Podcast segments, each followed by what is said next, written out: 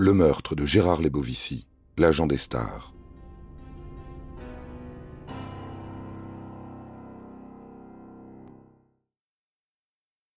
Plus Lebovici s'installe dans le paysage cinématographique, moins il se montre en public. Les interviews qu'il daigne accorder se comptent sur les doigts d'une main.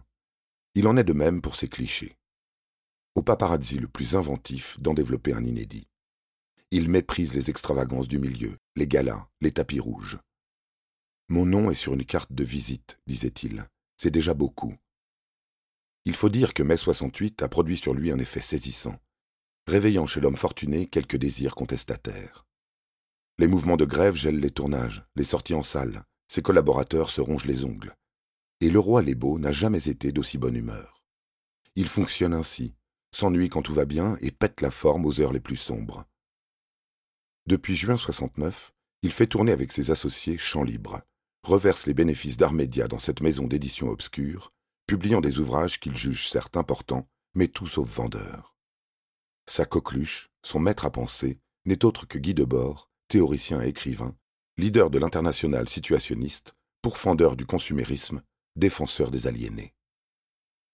Lebovici ne lui refuse rien, réédite son essai intitulé La société du spectacle, finance son adaptation cinématographique, va jusqu'à acheter une salle dans le quartier latin, le studio Cujas, afin d'y projeter en continu les films de Debord. Invité à une séance, son ami Truffaut ne mâchera pas ses mots. Cette société du spectacle que tu viens de me montrer n'est même pas une grosse merde, car la merde est le signe que la vie continue. Or, c'est la vie de cette merde, puante et sublime, qui manque à l'exercice d'autosatisfaction de ton petit protégé. C'est ça, enfin, Gérard Lebovici. Une sorte de paradoxe ambulant qui échappe à toutes les cases, un mania du cinéma rangé du côté des prolétaires, misant sur les comédies populaires à droite et les brûlots révolutionnaires à gauche.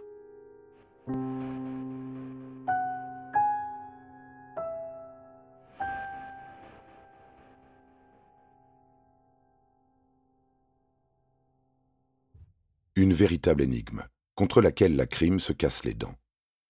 En 1991, après sept ans d'instruction, plusieurs centaines d'auditions, le juge Verlaine ne parvient pas à inquiéter le moindre suspect et consent à délivrer un non-lieu. Dès lors, l'imaginaire se débride. Certains en viennent à penser que le roi Lébeau avait pu orchestrer son propre assassinat, à la merci d'une hypothétique maladie.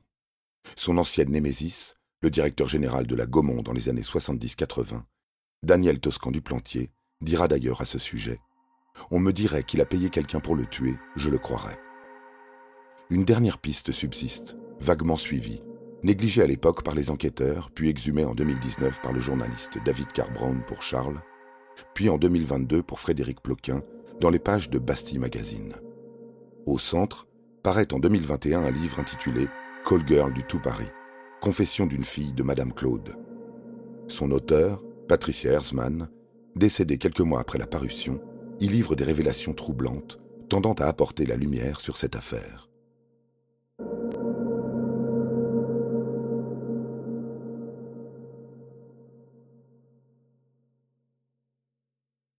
Retour en 1975, lorsque Patricia, 18 ans, intègre la garde rapprochée de Madame Claude, la maquerelle préférée du gouvernement, des diplomates et autres hauts fonctionnaires. Parmi les filles employées, elle rencontre et se lie d'amitié avec une certaine Véronique Troy, guère plus âgée, un personnage si romanesque qu'elle mériterait une saga à elle seule. Elle voit le jour à Harbin, en Chine, en bordure de l'Union soviétique, d'une mère gitane disparue sitôt après l'accouchement. Avec son père, Dimitri Troïtsky, russe blanc, ex-pilote de chasse au sein de l'armée japonaise, espion à ses heures perdues, il s'envole pour l'Hexagone et s'installe à Gagny, en banlieue parisienne. Lui francise son nom, se reconvertit en bijoutier, elle grandit, parcourt la capitale à moto, un cobra tatoué sur son poignet, séduit n'importe qui avec son allure, son intelligence, de Roman Polanski au riche héritier britannique John Bentley, en passant par Gérard Klein, vedette de la radio. Elle croisera également durant le festival de Cannes la route de Gérard Lebovici, égaré sur la croisette, en recherche du frisson, d'une table de poker clandestin, d'une aventure sans lendemain. Leur relation va toutefois s'installer sur la durée. Il deviendra son mentor, son ange gardien, son papa Lébeau, comme elle l'appelait.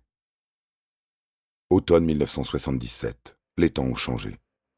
Talonnée par le fisc, Madame Claude s'est exilée aux États-Unis et Véronique, qui elle aussi a connu quelques complications avec la justice, échoue au comptoir de Brummels dans le 8e arrondissement, prête à entraîner son prochain.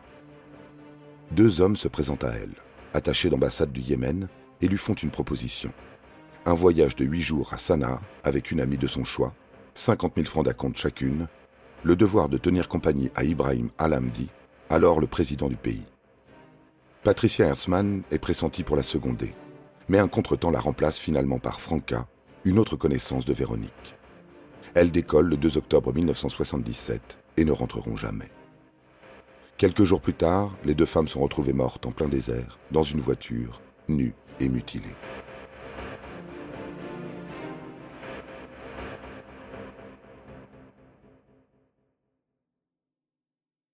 Le père, Dimitri Troy, ne tarde pas à en être informé. Ni une ni deux, il contacte Patricia, la meilleure amie, et l'embarque dans son enquête en solitaire. Ensemble, ils fouillent l'appartement de Véronique à Paris, mettent la main sur les cinquante mille francs en liquide, ainsi que de fausses cartes d'identité. L'une d'elles porte le nom de Véronique Lebovici. Oh, il le connaît bien, le producteur, celui que l'on présente comme le père de substitution de sa fille. Et s'il était impliqué dans cette allée simple et fatale au Yémen, alors déchiré par la guerre froide. Dimitri est en effet convaincu que Véronique aurait trempé dans une opération fomentée par les services secrets saoudiens, et pourquoi pas appuyée par la SDECE, vouée à renverser le régime en place et à éliminer Al-Hamdi. Les deux femmes auraient joué les appâts, les entremetteuses auprès du président. Qui sait quels imprévus ont pu surgir là-bas et compromettre la mission À partir des papiers retrouvés dans l'appartement, au nom de Lebovici, Dimitri se persuade que le producteur a tenu un rôle dans cette affaire. Peut-être l'a-t-il recommandé. Il a en tout cas, à ses yeux, échoué à la protéger. Le père endeuillé aurait ruminé cette théorie pendant des années, jusqu'à assouvir sa vengeance ce 7 mars 1984, à réveiller ses réflexes d'espion, à abattre froidement sa victime dans le parking Foch et à dérober sa carte d'identité. Œil pour œil, mon instinct est formel, écrit Patricia. Dimitri avait toutes les raisons du monde de vouloir effacer cet homme pour lequel sa fille l'avait abandonné. Je pense que Dimitri s'est trompé de cible.